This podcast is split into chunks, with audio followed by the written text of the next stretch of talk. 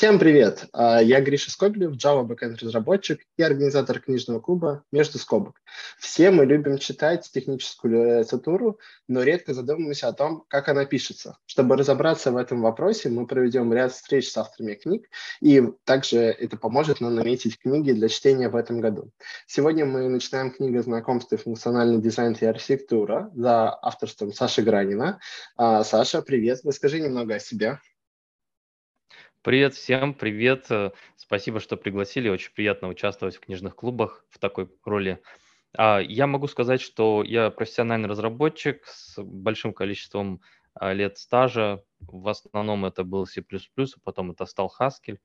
Ну и э, в рамках этой своей деятельности я понял, что не хватает нам кое-чего, знаний каких-то не хватает в функциональном программировании, и начал заниматься тем, что изучал, как soft-engineering делать в PHP, в Haskell, как дизайнить программы, вот, и стал писать книги, вот поэтому я здесь. Но вообще у меня широкий бэкграунд, я немножечко блогер, немножечко айтишный поэт, немножечко видеоблогер, тиктокер, так что я думаю, есть о чем поговорить нам.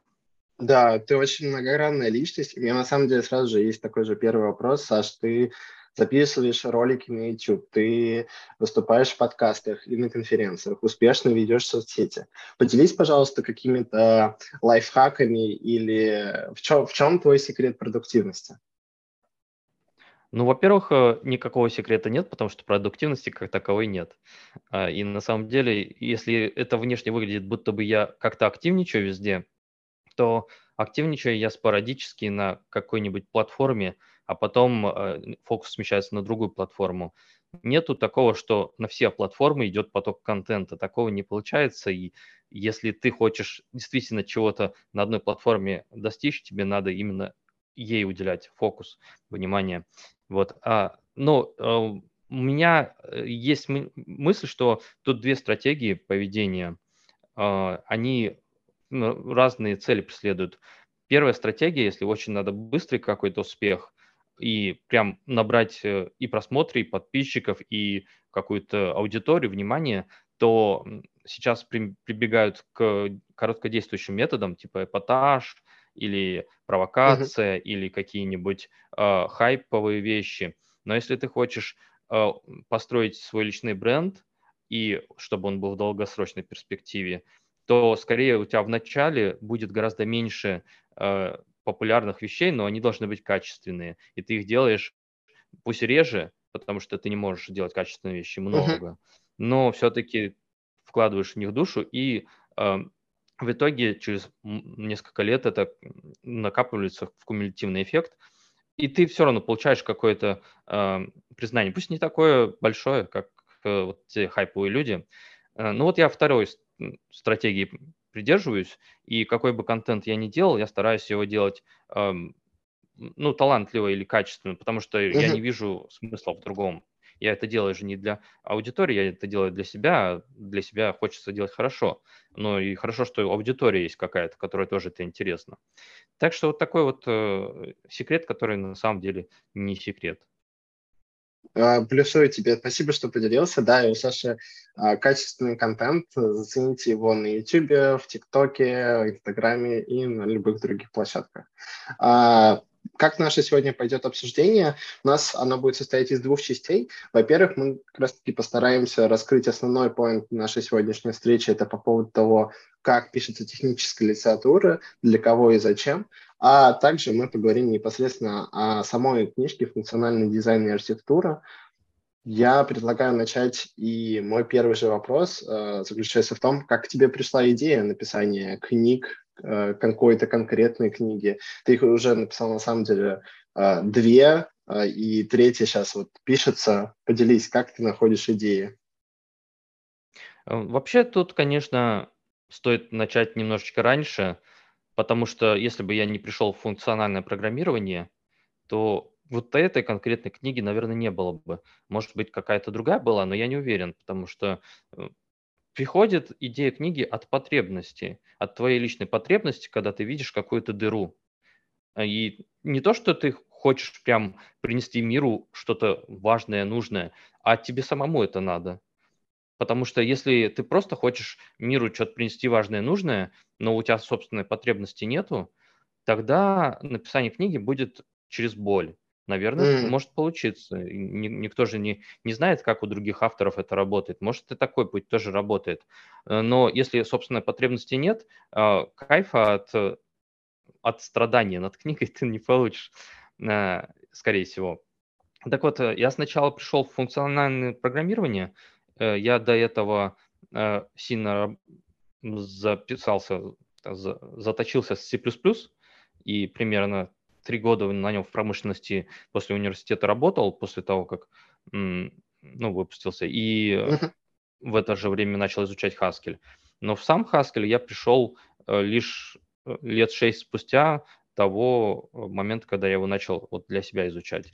Но к этому моменту у меня уже были C++, C-Sharp, Python, Delphi в индустрии, вот в этом контексте, в промышленности, в разных компаниях. И я значительную часть прошел по пониманию, как строится приложение в мейнстримных языках, в ООП-шных.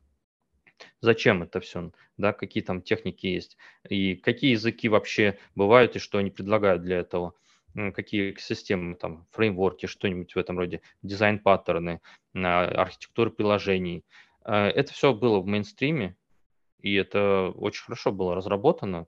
А, на самом деле мы, когда начинаем работать программистами, очень сложно избежать таких книг, как книги Фаулера, да, или там книги, например, Боб, Боба Мартина. Угу. Да. И их трудно избежать, потому что они предоставляют какой-то фундаментальный взгляд на разработку. А, не, не то, чтобы это академический фундаментальный взгляд, когда там все по полочкам теории. Нет, это скорее практический э, наблюдение о том, как сделать приложения более долгоживущими и более менее рисковыми. Так вот, это в обычных-то языках все было, но когда я стал работать э, хаскилистом и э, стал изучать Haskell более плотно, у меня ощущение было, что функциональщины этого нет, а если есть что-то, то оно разрозненное, а мне это надо, потому что я хочу писать нормально. Не так, как пришел, зафигачил, mm-hmm. что-то, приложение. Это такой детский подход, довольно невзрослый. И может, конечно, продолжать так делать, но ты как бы вчерашний студент так пишет. А большие проекты так не пишутся, тем более как проект с командами. У меня была потребность это все каким-то образом структурировать для себя. И я понял, что не хватает этого знания. А, и не хватает именно такого цельного и более того, я видел, что есть методологии в ООПшечке, да, допустим, Object-Oriented Design, а в функциональном программировании что-то не было ничего, даже близко. Э, были какие-то, допустим, методологии э, от Влашина, э, Rail-Oriented Programming, но она не всеобъемлющая, она не дает тебе много ответов, она только так локальные вопросы поднимает. Вот. Ну и стал потихоньку на эту тему писать статьи uh-huh. и э, делать доклады. Вот в 2015 году, пожалуй, стартовала эта публичная деятельность. Я тогда сделал первый доклад на эту тему. Собственно, он так и назывался «Дизайн больших приложений на Haskell». И оттуда уже и понятно, что материал нужно оформлять было и что книгу можно из этого материала сделать, и что там еще непаханное поле всяких разных тем, которые почему-то функциональщики игнорировали, ну или не то чтобы игнорировали. У меня здесь есть заготовленная история, э, если ты не против, я да, расскажу. Отжигай, да. А, из, да, история из детства. Я ее вспомнил, когда мы с тобой общались э, про эту э, встречу. В детстве у меня была книжка, маленькая брошюрка, называлась «Солдатики и кораблики». Когда-то видели ее или даже у вас была. Это такая книжка, где а, две игры описаны. Ну, собственно, солдатики и кораблики. И там, а, ну, Warhammer 40 тысяч на минималках, так скажем, нашего советского разлива. А, и для корабликов нужно было кораблики, а у меня их не было. И я стал их вырезать из дерева, потому что там в книжке тоже инструкции, что вот можно вырезать кораблики из дерева. Ну, у меня были стамески э, от отца. У меня э, в ящике нашелся какой-то кусок дерева. Я начал вырезать кораблики. Но я даже один кораблик не смог вырезать за две недели. Я мучился над этим куском дерева. Казалось бы, что сложного, а он не режется. Ну, стамески вроде острые, а дерево не режется. Я весь там э, искололся, мозоли на руках набил. Э, А потом уже где-то через недели две-три я нашел другой кусок дерева, и он начал резаться. И только потом у меня понимание пришло, что это в дереве проблема, что я, я просто не знаю материал. Да, mm. и э, я даже не знал, что так не надо, что так не должно быть, что дерево бывает разное, что можно резать легко, а можно резать э, сложно, и оно еще не режется. Так вот, примерно то же самое, на мой взгляд, происходит в функциональщине или происходило. Люди делают приложение, но они даже не знают, что это можно по-другому делать, что лучше делать как-то иначе, чтобы приложения не разваливались. И вот э, этот момент переключения, да, что надо делать книгу, он пришел, когда, а, когда мне прислали на ревью книгу по C++ от э, Ивана Чукича. Uh-huh. На ревью даже не саму книгу, а заявку на нее. Называлось «Функциональное программирование на C++». А, я заявку по ревью, очень клевая книга считал, ну, будет когда-то, потому что заявка еще не книга. Э, всячески рекомендовал ее на издательству Manning Publications делать. Пусть Иван ее пишет, я Ивана знаю лично, мы по конференции э, взаимодействовали. И там же был такой пунктик, а у вас нету своей идеи там, для своей книги? Ну, вопросники Мейнинга, издательства. Но у меня такая уже идея была, это 15 год. Вот я, я писал эту идею. Ну, вот с этого все и началось, собственно. Здорово, здорово. Спасибо, что поделился. На самом деле, можно, наверное, подразумевать, что книгу ты писал в первую очередь для себя и для всех тех, кто ищет какие-то вот а, базовые подходы, концепции, которые помогают писать хороший, качественный софт. У меня на самом деле назрел такой интересный вопрос по поводу того, что ты уже упомянул, что ты писал э, статьи. Да, у тебя также были доклады, э, но вот сейчас полезную информацию можно найти где угодно, в подкасте, в докладе, в цикле статей.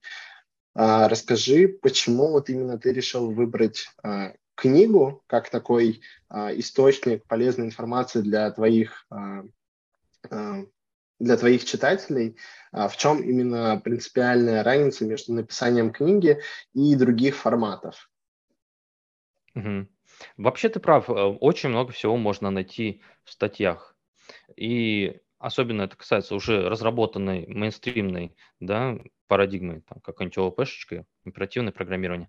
Для ФП тоже много чего можно найти. У половины хаскельных, например, статей, это не статьи вовсе, это пейперы, и попробуй uh-huh. через них продерись. И еще написано не так каким-то непонятным академическим языком, который на самом деле можно было совершенно по-другому э, по-другому можно писать, короче, эти статьи, даже пейперы. Но это вот напускная такая серьезность, мы, мы очень умные академики, мы будем писать вот так. Мне это все не нравилось, и это пересекалось с тем, как люди пишут еще и статьи в Haskell, потому что, ну, значительная часть хаскелистов, она вообще Haskell только первым своим языком изучала, она не знает, что может по-другому, вот, да. Я не знал, что можно другое дерево выбрать для кораблика, и оно будет резаться. Они не mm-hmm. знают, что можно по-другому писать, и что кругозор достаточно узкий. Ну и статьи они тоже пишут так, а, кто как. Есть, конечно, хорошие статьи, нормально написаны, даже пейперы есть нормально написаны. Но меня этот материал не устраивает. Он, во-первых, разрозненный, во-вторых, не полный, в-третьих, он не, никак не взаимодействует, никак не ссылается и э, не переосмысляет э, знания софт-инжиниринга из мейнстрима. Почти что не было там такого. Сейчас начало появляться, конечно, сейчас какие-то книжки выходят, я даже несколько таких книг могу э, назвать, допустим, Production Haskell от Мэтта Парсонса выходит, вот, пожалуйста, э, ана- аналогичная книжка моей, ну, похожая. Ну, мне кажется, она не настолько же глубокая и связанная, но она похожая. Но тогда-то этого не было, тогда и люди не понимали, что это надо вот в таком виде тоже делать, э, потому что у вас индустрия будет читать, а, а не академики другие. И там нет времени разбираться в какой-то теории, прежде чем ты поймешь, как эту теорию применять. Тебе надо понимать, что есть готовые решения, вот, и что можно вот так вот применять.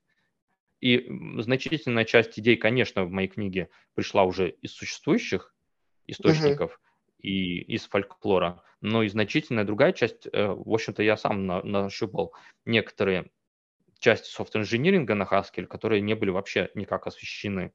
То есть я предоставил методологию целую.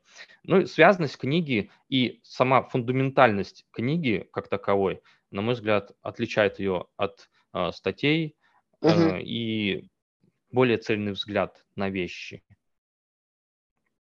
Здорово, здорово, спасибо. У нас есть а, поднятая рука.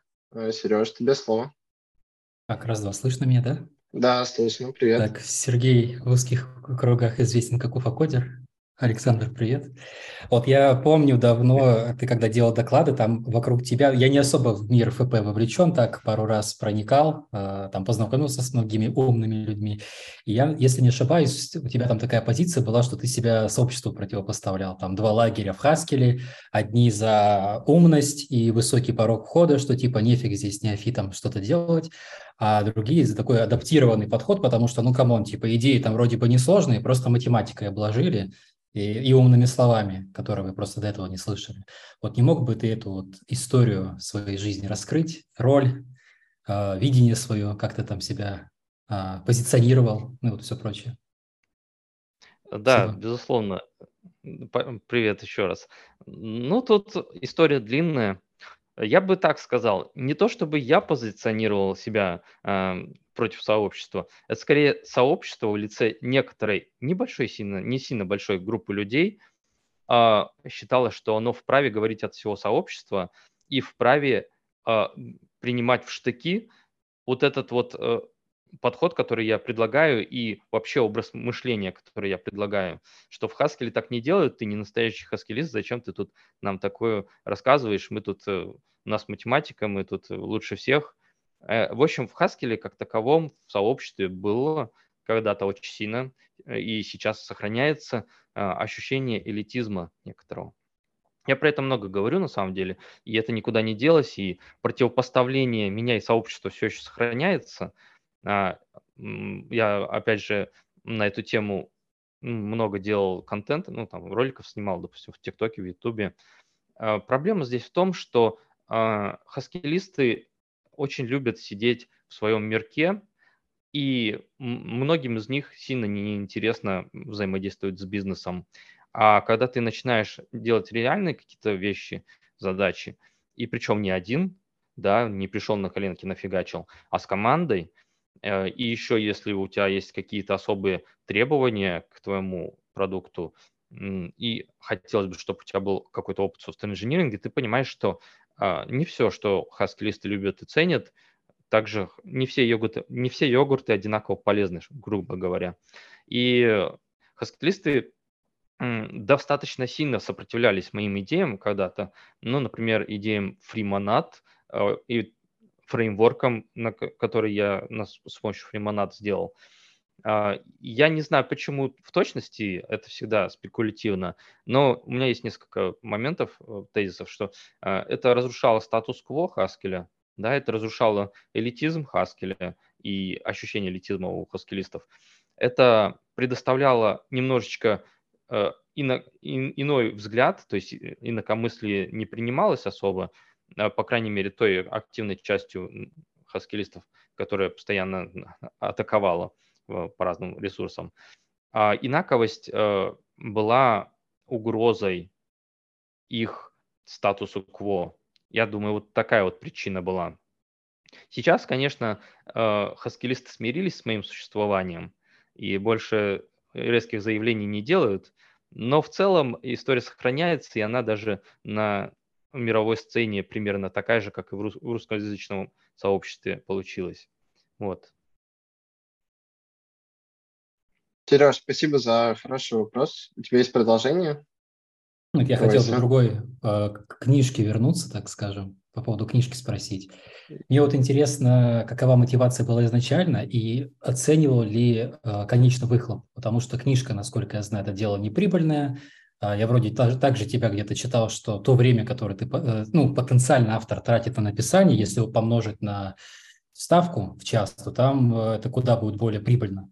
Это как бы первый момент экономический. То есть если я вот понимаю, что книжка не принесет ничего, и я понимаю, что второй момент, а, вот я, я такая как мечта была написать книжку про то, как работает браузер, и как бы зачем писать, если есть, если уже ребята какие-то крутые пишут, browser.engineering, сайт, вот. Но я смотрю то, что у них не так много аудитории. И то есть второй момент, который вызывает сомнения в написании, этом всем э, предприятии. Стоит ли писать не только по экономической причине, стоит ли писать, если целевая аудитория не совсем большая? Там, не знаю, 100 человек, ну, может, тысяча. Вот. Угу. Что думаешь? Это, это правильные вопросы. А, давай попробуем начать со второго. Я, наверное, еще буду возвращаться к этой мотивационной части. А, меня иногда тоже спрашивают, я хочу написать книгу или мне кажется, тут стоит написать книгу а, и что делать. И я всегда агитирую человека, если он действительно заинтересован, попробовать начать писать книгу, какой угодно, и невзирая на то, что уже есть аналоги, невзирая на то, что, скорее всего, эта книга будет одна из многих, потому что э, айтишных книг очень много. И а, абсолютно точно эта книга ну, с 99% вероятности не принесет никакой прибыли, потому что а, айтишный э, книжный рынок очень большой. Написать такую книгу, которая рас, распространилась бы на сотни тысяч читателей, довольно сложно. Это надо выбрать очень то, такую понятную всем тему какую-то, которая в сердцах людей отзывается, найти такую нишу и написать так, чтобы ты отличался от других. В общем, написать бестселлер я без понятия как.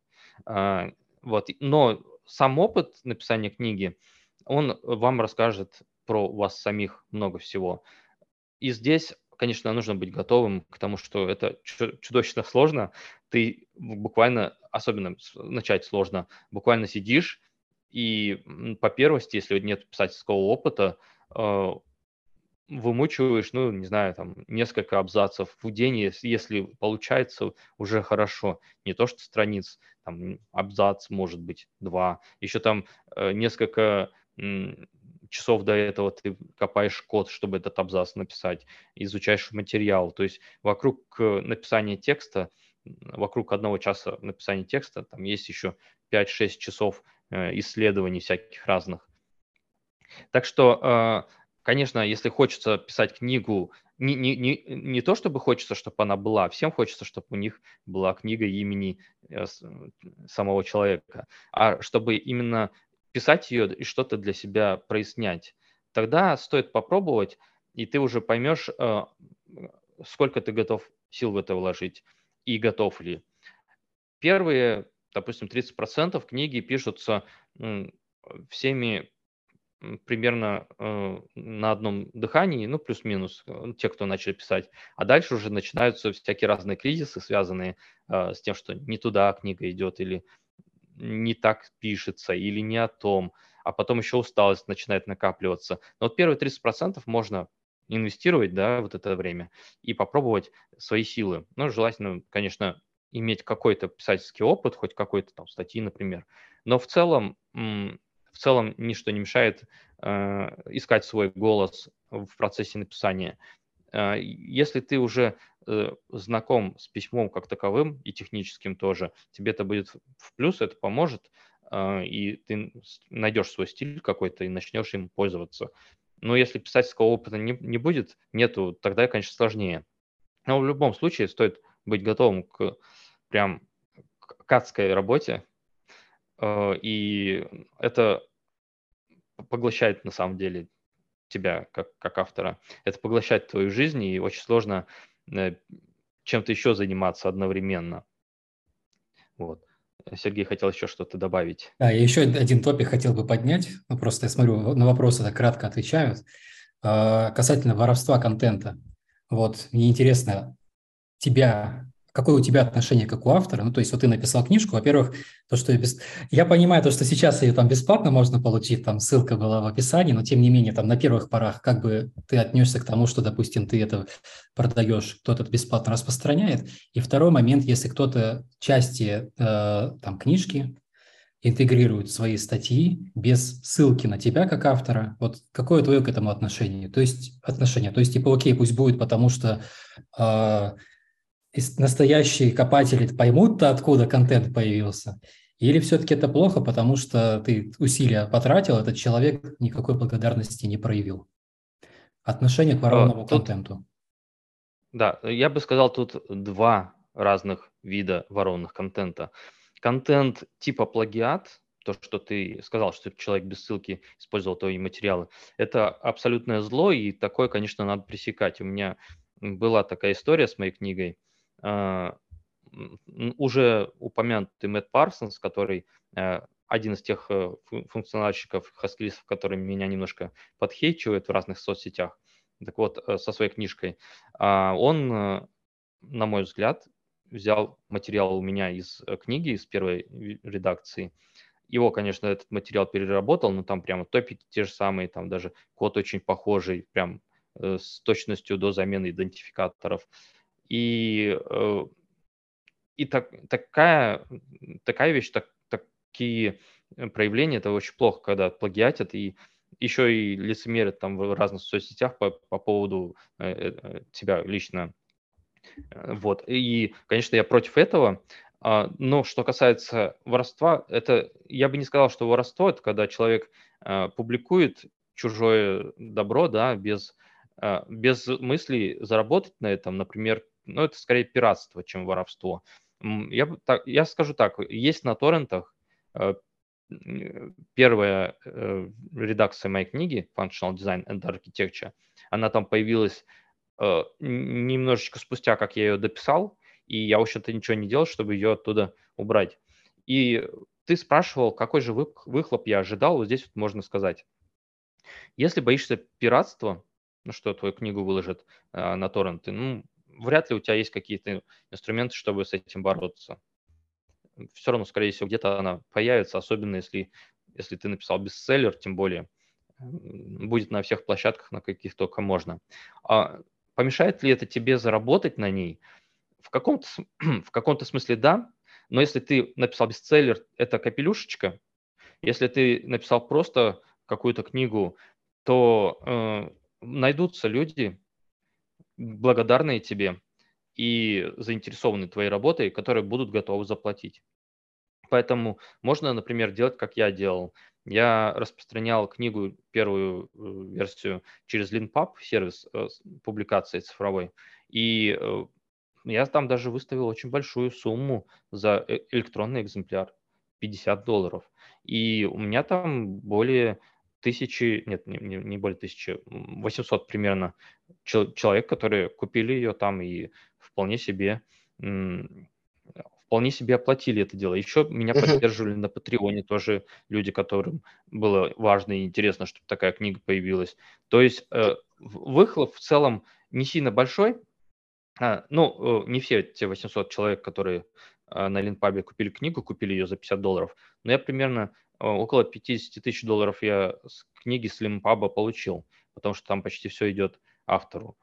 А, и это, конечно, в пересчете на часы работы, вот я такой тест действительно выдвигал, uh-huh. это совсем, совсем немного. Э, я писал книгу с 16 по сначала с 16 по 17, потом с 19 по 20, 4 года. Если вот так пересчитать, это, ну, сколько там, по, по 6 э, тысяч долларов в год, ну, это совсем ничего, если так вот пересчитать, да. Вот, и правильно же я посчитал? 6, 6, 12, да, 12. Да, похоже на то. Вот, или там по, по, по 10 тысяч долларов в год. Это, это прям совсем маленькая сумма, потому что действительно работает, и как программист, особенно с 2017 года, можешь прям много зарабатывать, 17 особенно 21 ну, сейчас, понятно, сейчас другая история. Вот. А, и пиратство как таковое особо не, мешает. И даже иногда оно привлекает новых читателей, потому что если ты написал хорошо, люди, которым это надо, они найдут способ тебя отблагодарить они либо подпишутся на тебя, либо прям пойдут купят электронный вариант, либо еще что-то сделают. Ну вот по подкастам я, допустим, с удовольствием гуляю, если, ну тоже как, как результат. То есть это не сильно денежно, но это помогает твоему э, личному бренду и вообще э, ощущение, само ощущение, что ты автор книги, само ощущение, что ты сделал что-то полезное, оно, конечно, дорого стоит. Правда, тут, э, опять же, момент, после того, как ты книгу с большим трудом и страданиями закончил, преодолевая кризисы экзистенциальные, особенно под конец, там уже всегда чувствуется у автора, что он устал. Uh-huh. Там уже ощущение удовлетворения оно притупляется. И ты такой, ну, написал и, и хорошо. Вот. Здорово, здорово. Спасибо, Сереж, за вопросы. Спасибо, Саша, что поделился. А вот на самом деле, если подходить именно к больше организационным моментам, поделись, насколько это вообще сложный или простой процесс, как верхний уровень вообще выглядит написание книги. Угу. Вот. А, ну, тут еще в комментариях сказали, что обратная связь, наверное, самая ценная. Но обратная связь, она очень разная бывает. И тут, опять же, э, если есть потенциальные авторы, которые хотят заниматься этим, нужно принимать э, как, как э, неизбежное, что появятся те, кому нравится ваша деятельность, те, кому сильно не нравится ваша деятельность, и еще больше, там 90% других людей, которым вообще безразлично. И ни, никак с этим не, не поборешься. И если, если так вот честно сказать, то лучше автору на критику сильно не смотреть, особенно на критику из интернета от каких-то ноунеймов или непонятных людей. А, положительную, отрицательную, неважно, потому что а, всегда есть какой-то bias, предубеждение у людей, и многие люди хотят, чтобы вы писали их книгу, вместо того, чтобы писать свою книгу. Пишите так, как вы считаете нужным, и несите за это ответственность. Если что-то пойдет не так в результате вашей ошибки, это пойдет в результате вашей ошибки, а не того, что вы пошли у кого-то на поводу. Тогда внутреннее ощущение несправедливости или что вы поступили как-то неправильно, и вы не будете себя ну, ругать за это. Вам будет спокойнее принять ошибку и, может быть, ее исправить. Вот. Поэтому э, к критике стоит относиться с большим скептицизмом но другое дело, что это э, в рамках издательства, с которым вы работаете, может как-то по-другому выглядеть, да, то есть э, если вы работаете с издательством, там есть своя критика, и там, там другой подход к ней. Вот, но ты спросил о этапах написания. Да, да. Тут, это... тут, угу. да, тут, тут тоже большая история. Я же начал писать книгу не как самостоятельный проект, а как проект с издательством Manning Publications в 2016 году мы, по сути, начали ее писать, заключили контракт официальный, все было как надо. Вот, я ее, э, ну, конечно, просто садился и писал. Для этого я исследовал материал, писал код, делал какие-то э, приложения, фреймворк делал специально для книги, специально писал и некоторые пробные эксперименты делал, короче говоря. И материал нарабатывал параллельно с написанием текста, потому что вначале примерно понятно, что ты хочешь сказать, но где-то там в середине уже, уже не сильно понятно, и хочется то, хочется это, а как это в связанную историю э, оформить. В начале книги не всегда ясно. Но, конечно, у нас там процесс был, у нас там обязательно было составить содержание будущей книги, даже если ты не знаешь, что там. Обязательно было составить топики, списки топиков для глав и для всей книги. Обязательно было представить себе и описать потенциального читателя. Это, это супер важно, да. Для кого ты пишешь? Конечно, ты пишешь в первую очередь для себя, но разговариваешь ты с потенциальным э, читателем определенного вида. А если ты не сильно можешь держать в голове этого читателя, Угу. Саш, прости, я тебя случайно замьютил. Э, а. Да, да. А, хорошо.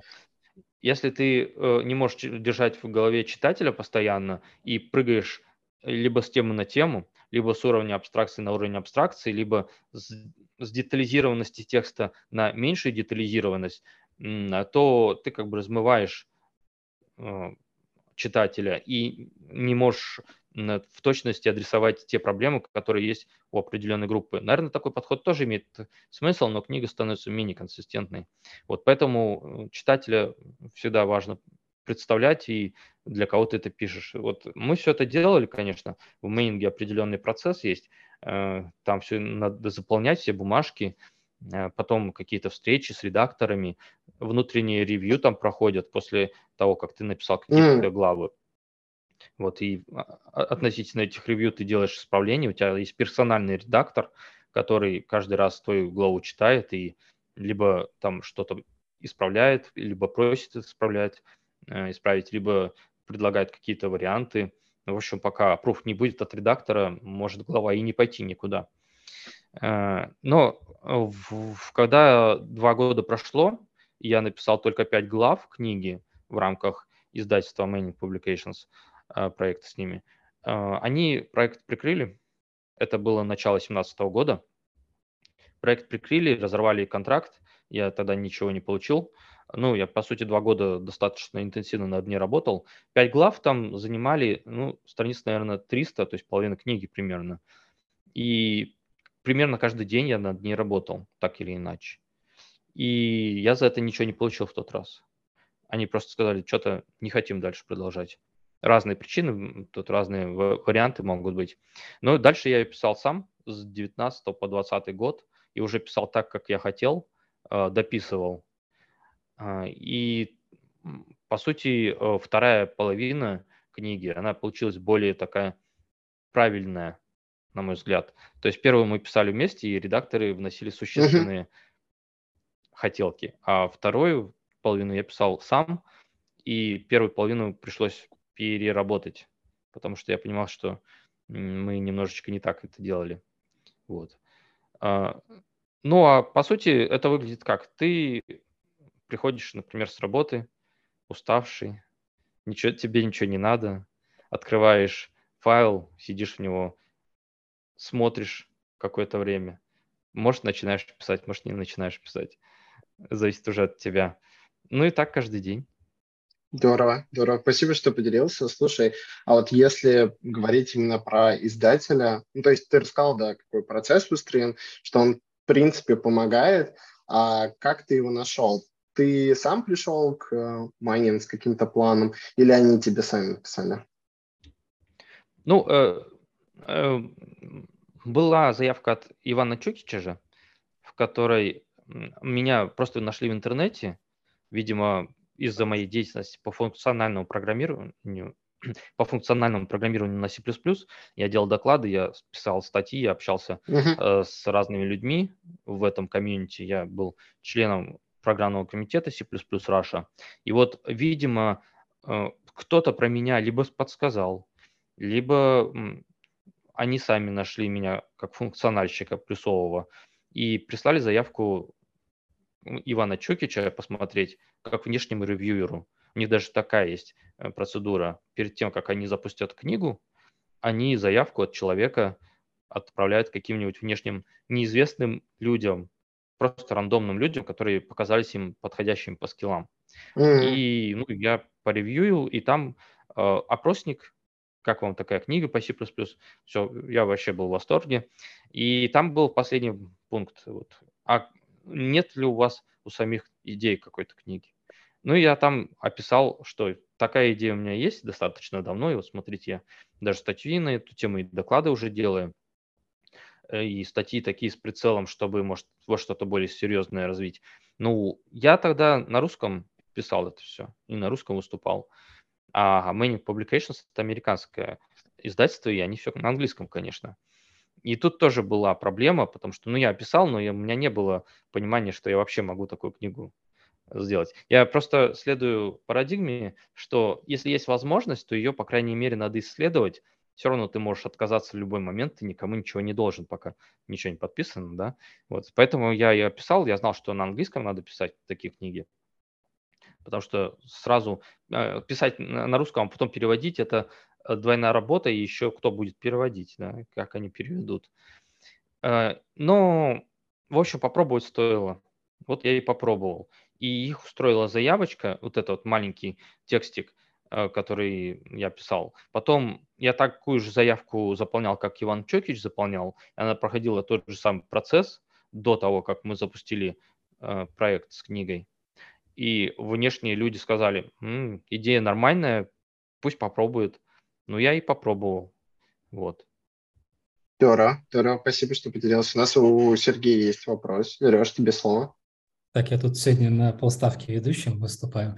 А вопрос у меня такой по поводу работы с издательством и выбора издательства. То есть изначально ты э, отправил заявку в одно издательство, как там происходило взаимодействие, ставили ли они какие-то условия, там критерии какие-то, как, как работа у них происходит. То есть они говорили там, что в течение полгода мы ожидаем такой-то процент э, книги, там через э, полгода там какой-то другой процент, потом можно ли поменять это издательство, если там вдруг не понравится, а что делать, если у тебя часть книги там написана, связывает ли тебя контракт какой-то, вот то, что ты не можешь эту часть переиспользовать. Вот эти вопросы взаимодействия и, ну, в общем, с издателем интересуют, как оно там проходит и насколько ты сильно от них зависишь. Uh-huh. Uh, у меня тоже эти вопросы были.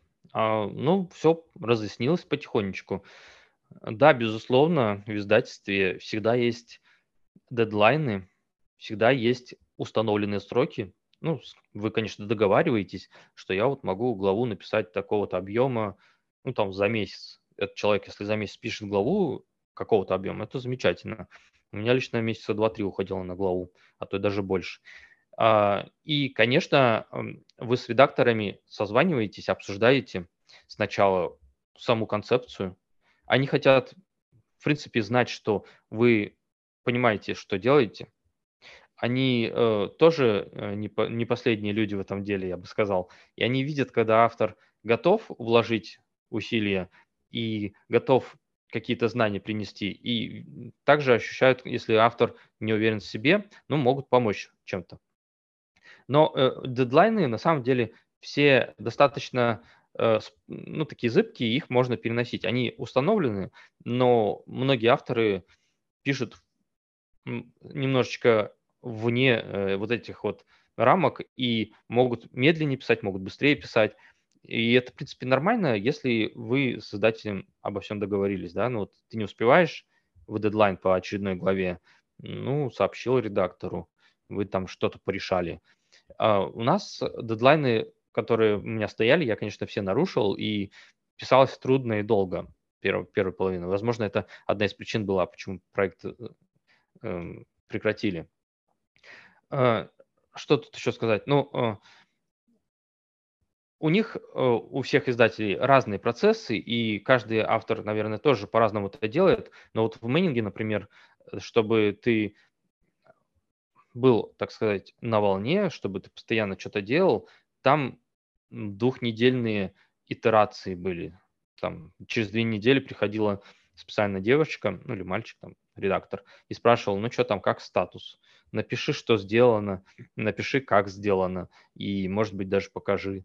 Вот, и ты, допустим, все это описываешь. А сейчас они это отменили, у них сейчас другой процесс, и вообще в издательстве процессы меняются, и стиль даже меняется. Так что э, может, ваш опыт, если вы будете с ними взаимодействовать, он будет немножечко другим. Вот. Это что касается мейнинга. Я также, когда они прекратили проект, узнавал, какие права сохраняются за мной. Все права, которые были, они за мной сохраняются. Я могу использовать текст и материал как хочу, и могу нести его в другое издательство. То есть у них никаких притязаний после mm. разрыва проекта нет на, на, на книгу. Вот я пробовал отправлять 5 э, незавершенных глав и заявки в другие издательства, ОРЭ, ОРЭ или там какой-нибудь Апресс и еще кого-то, какие-то, кроме, кроме, кроме пакта. А везде мне пришел отказ, не, нигде не мотивировали, почему отказ, ну просто отказ и все. Нет, нам не интересно. Вот.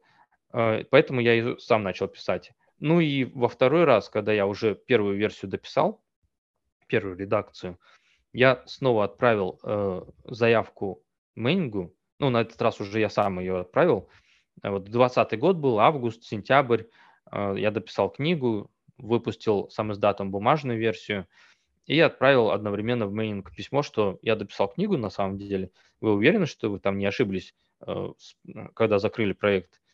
И вот смотрите, у меня там читателей есть вот сколько, и какое-то даже признание в сообществе небольшое появилось. Может быть, вы все-таки пересмотрите свое решение. Но они пересмотрели. И, в общем, я их убедил, что такая книга, во-первых, нужна и важна. А во-вторых, что ее можно э, и нужно писать именно у них, и что это нам взаимовыгодно. Вот.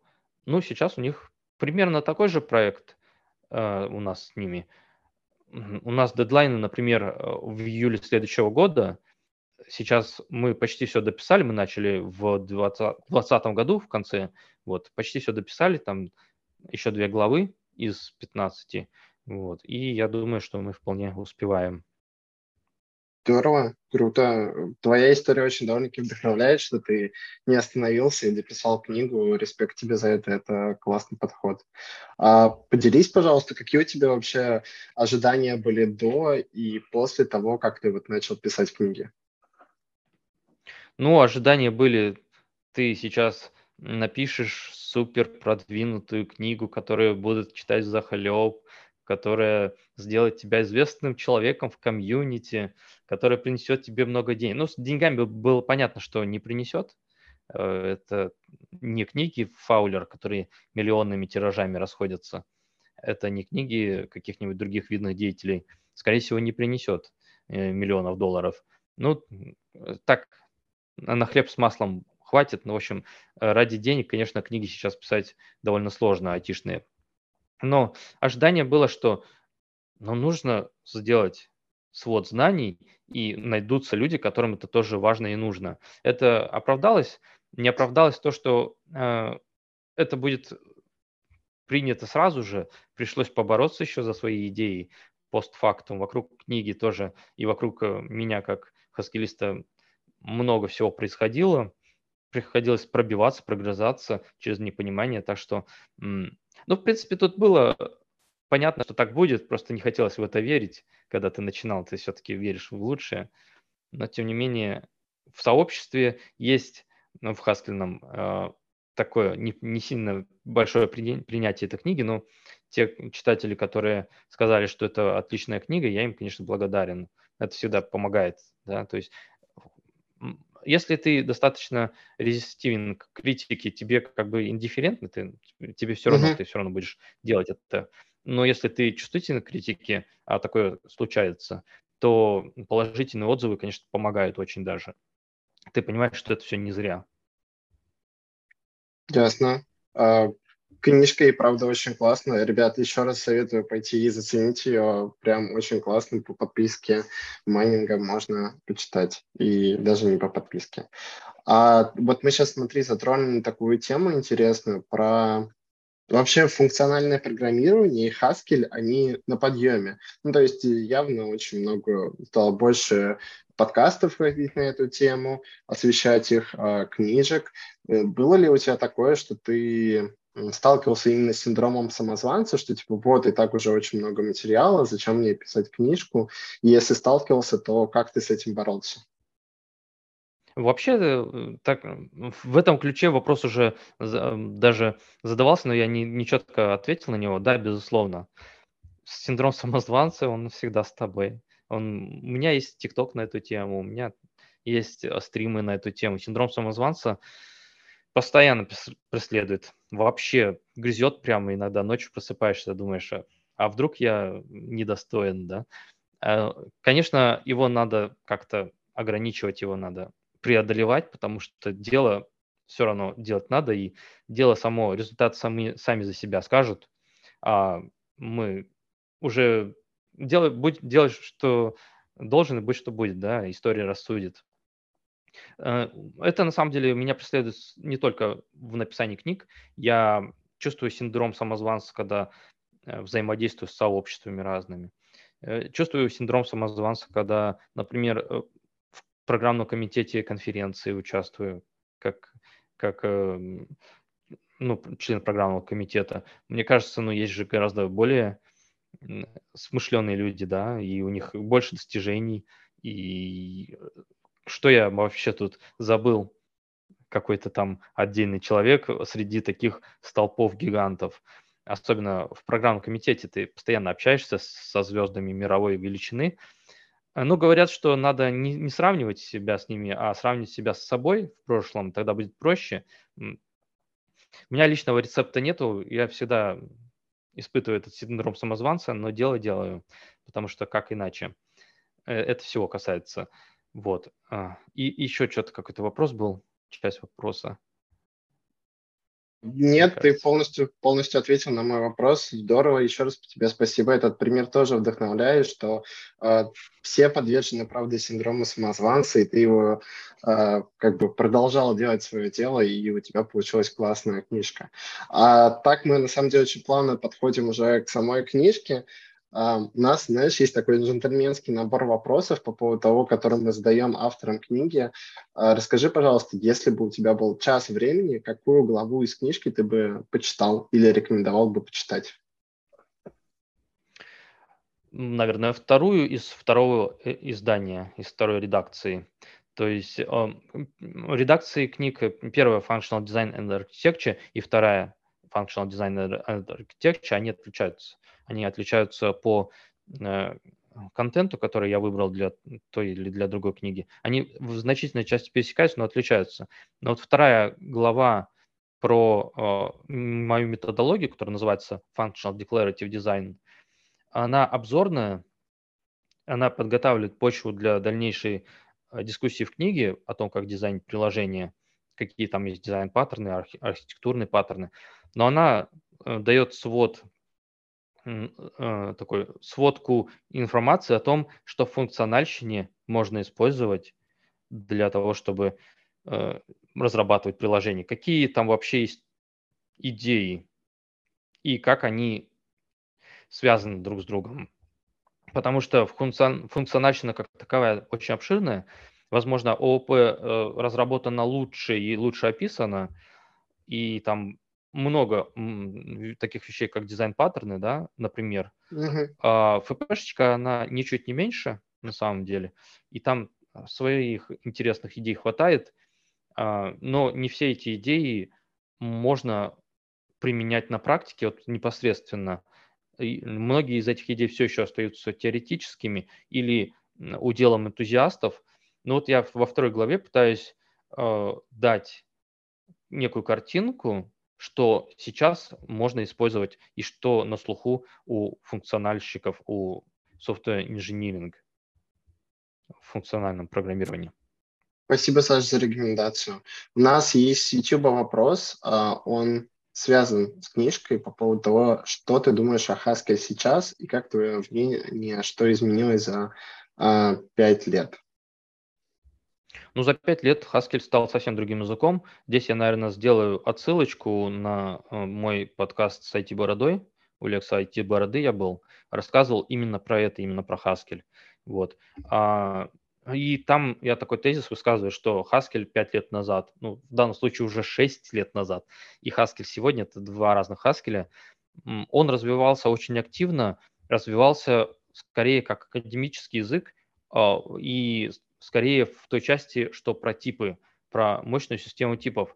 Но вот у тебя будет Брагилевский скоро в гостях, ты сказал. Я ничего, что я зашарил? Да, да. Инсайды – это наше то, да. да.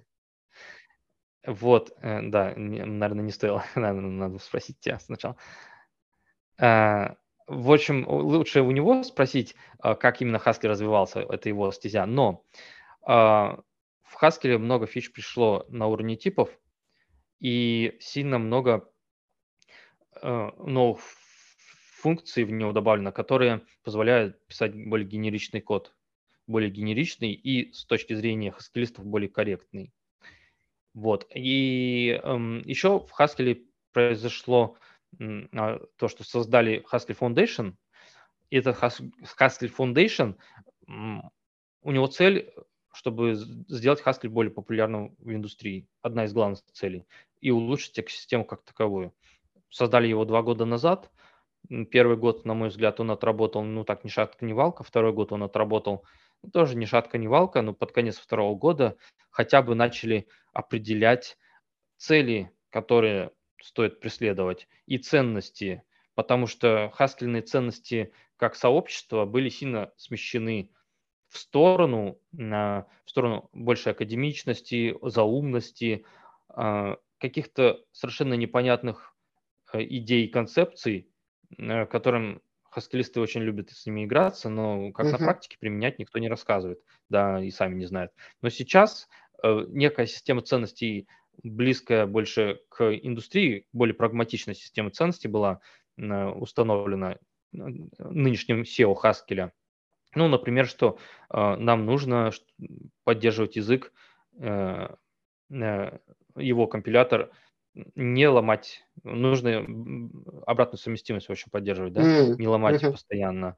И если ломаем, то должны быть веские причины. Что нам нужно развивать э, подходы практики разработки приложений.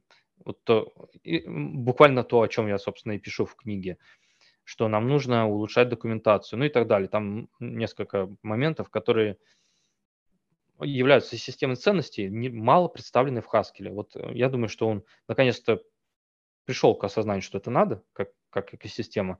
Но еще у меня есть грустное ощущение, что Haskell, в общем, на спаде, а он загинается, потому что значительная часть того, что там происходило, вот этот изоляционизм, элитизм, и снобизм а, определенных эскилистов. Они будут ругаться, они постоянно ругаются, когда слышат от меня такое. Но факт этот факт, есть факт, все это есть, и все это было, и даже в большей степени было. Это все сильно мешало. Но это дало кумулятивный эффект, и, и индустрия от Haskell, мне кажется, отказывается. А как ты думаешь, а в какой функциональный язык сейчас становится более популярным? Ну, скала, конечно, скала. Mm. Угу. Здорово. А у нас у Сергея есть поднятая рука. Сереж, тебе слово. Ну, тут, наверное, все к концу подходит. Хотелось таким забавным вопросом а, закончить, наверное, ну, со стороны зрителей или тех, кто присоединился, не знаю.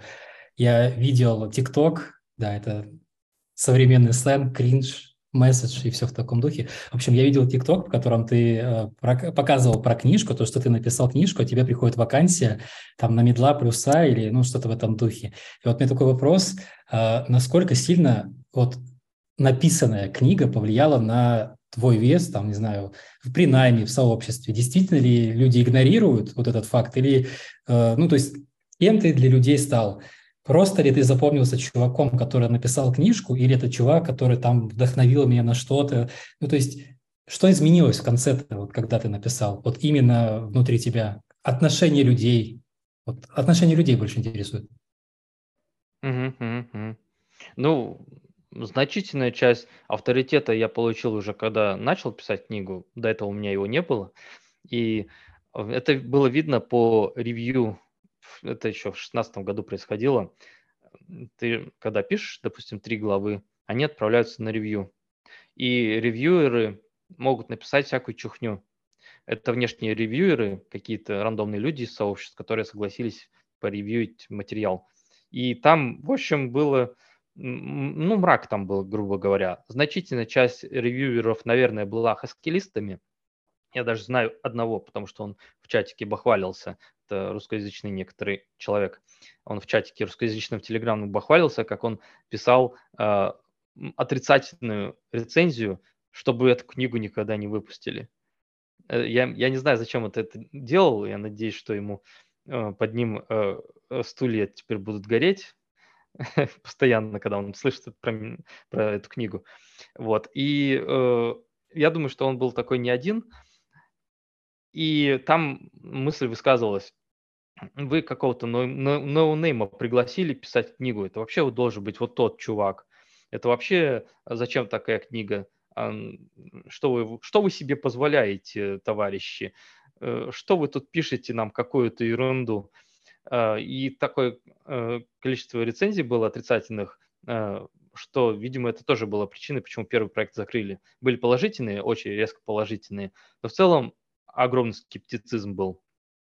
Ну, а, и видно было, что э, людям нужен какой-то авторитет сначала, чтобы э, начать верить тому, что написано. Почему-то у людей мало желания читать текст вне зависимости от личности автора. То есть по фактам, да, им нужно обязательно ну, в массе своей, нужно сначала убедиться, что автор стоящий, а потом, может быть, я там поверю тому, что там написано, вместо того, чтобы прочитать вообще по фактам э, понять, что в книге действительно нужно написано и э, справедливо и рационально оценить. Вот. Э, но это, опять же, одно из препятствий, почему люди боятся начинать писать книгу, это к вопросу синдрома самозванца, да, что а, а вдруг я не смогу, вдруг у меня знаний не хватает, или я недостаточно э, авторитетен или экспертен в вопросе. Это все приходит во время написания книги по большей части, потому что книги пишутся для того, чтобы ты сам для себя прояснил кучу моментов. Ну, книги пишутся по-разному, и какие-то книги пишутся, когда у тебя уже много опыта и хочется его как-то донести. Такое тоже есть, безусловно. Но значительная часть книг, книг пишется именно, чтобы ты для себя стал э, понимать лучше, продвинулся в какой-то теме, как ты ее использовал. Э, ну и, соответственно, ты как результат набираешь и экспертизу, и авторитет некоторый. После выпуска книги, э, первой, я, конечно, кидаю в любого рекрутера, который мне такой пишет, приходите к нам на медловую там, позицию или даже на сеньорную позицию. У нас тут есть плюшки. Я, я сразу по башке книгой, потому что ну так нельзя. Я должен себя оценить. Э, я затратил такое количество времени и настолько глубоко погрузился э, в тему, как никто другой, какие-то там другие идеи, которые никто до этого не высказывал. И ну и более того, я про себя считаю, что вообще эта книга э, передовая на, на уровне других книг э, по э, софт-инжинирингу, который мы знаем, на уровне, например, каких-нибудь книг Боба Марти. По, по крайней мере, по тому, что я там методологию предлагаю, и она всеобъемлющая. Так вот, я, конечно, всегда рекрутерам пишу, что я согласен только на определенные условия, что я автор, что у меня есть книга, и вы, пожалуйста, понимаете, что вы пишете. И как а, результат, мне, конечно, сложнее найти работу, э, потому что ну, у тебя запросы растут, и ты начинаешь ценить себя больше, а людям, в общем-то, ну, компаниям не сильно надо это. Они по большей части хотят просто рабочую лошадку, и многие не понимают, как утилизировать авторитет и экспертизу авторов книг. Обычно этого не нужно компаниям. Но находится иногда там раз в год приходит какая-нибудь компания, в которую я готов буду вкладываться и которая предоставит мне определенные условия. И тогда я, конечно, рассматриваю их вакансию, ну и довольно часто соглашаюсь поработать у них. А, но это помогает, безусловно. То есть э, можно, конечно, сидеть, скромничать, и можно думать, что, ну, господи, написал книгу, кто, кто, с кем не бывает, да? А на самом деле нет. Да, на самом деле нет. Э, то, что ты пишешь книги, то, что ты пишешь статьи, то, что ты выступаешь на конференциях или вот делаешь подкасты, с людьми общаешься, это сразу, на мой взгляд, поднимает твою ценность, и нужно, нужно ценить себя, нужно себя позиционировать. Вот. Да, Саша, я полностью двумя руками за согласен с Сашей. Если сам о себе не подумаешь, то никто о тебе, скорее всего, не подумает. Ребят, наше обсуждение подходит к концу. Э, если у вас есть какие-то вопросы, то самое время ворваться. Если нет, я предлагаю по старой нашей традиции сделать фотографию с обложкой книги и ее автором. Э, я скинул в чатик, она есть в телеграм-чатике, есть э, еще в зум-чатике, сейчас я Саша тоже перекину. А, так было очень приятно всех а, утром увидеть. А, вот, не стесняйтесь включать камеру. У нас уже все больше и больше фотографий с авторами книг. Вот, сейчас. Тогда типа, е мы обсудили, как писать книжки, и обсудили функциональную архитектуру, и и дизайн. е Сейчас я еще одну сделаю на телефон. е Получилось очень лампово и круто. е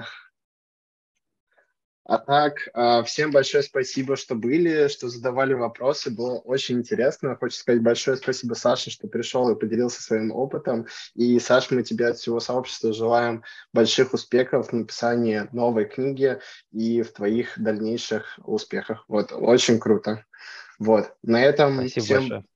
большое спасибо. Вот, э, скоро услышимся. Вот, всем хороших выходных. Всем пока-пока. Всем пока. Пока.